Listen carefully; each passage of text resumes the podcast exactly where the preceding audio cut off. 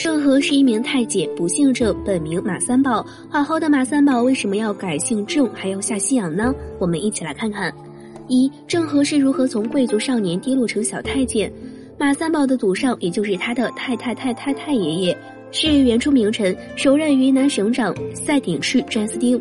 马三宝一出生，含着的就算不是金汤匙，但不幸的是，十岁那年，明军攻入云南，大肆掳掠，好好一贵族少年马三宝一夜之间就成了小太监马三宝，被分配给了燕王朱棣，连名字就改了，叫马和。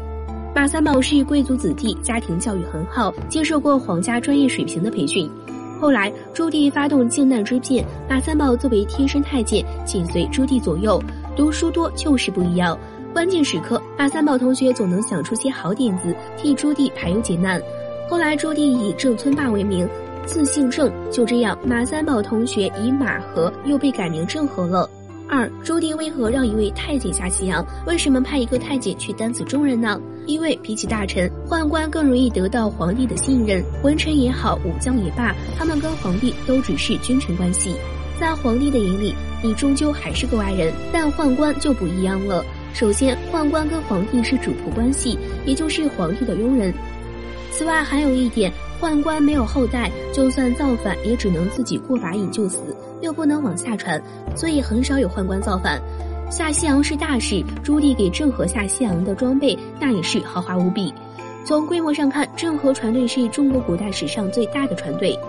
三，郑和第四次航海到达非洲，带回神兽麒麟。郑和第四次下西洋，到达了非洲，在神奇的非洲大陆，郑和见到了许许多多从没见过的东西，其中就包括了神兽麒麟。在这世界上哪来的麒麟？答案是长颈鹿。返程时，郑和就专门带了一只长颈鹿回南京，朱棣率领百官亲自迎接。郑和第五次航海，就是去给朱棣找凤凰去了。凤凰当然是不存在的，郑和自然也没有找到。但他依旧带回了一大批珍奇异兽。四一代航海家走到人生终点，郑和第六次下西洋，既是护送几位国王回国，也有意探索更远的航路。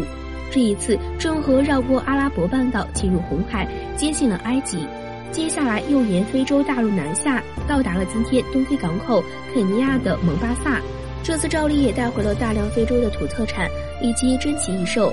郑和第七次下西洋是为了把明朝皇位传承的消息告诉各国。这次航海耗尽了郑和最后的力气，在返程路上，郑和去世，火化后的遗骨安葬在南京牛首山的红觉寺。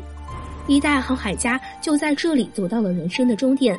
郑和七下西洋，让中国人开拓了视野，但也让国家和百姓承受了很大的负担，利弊共存。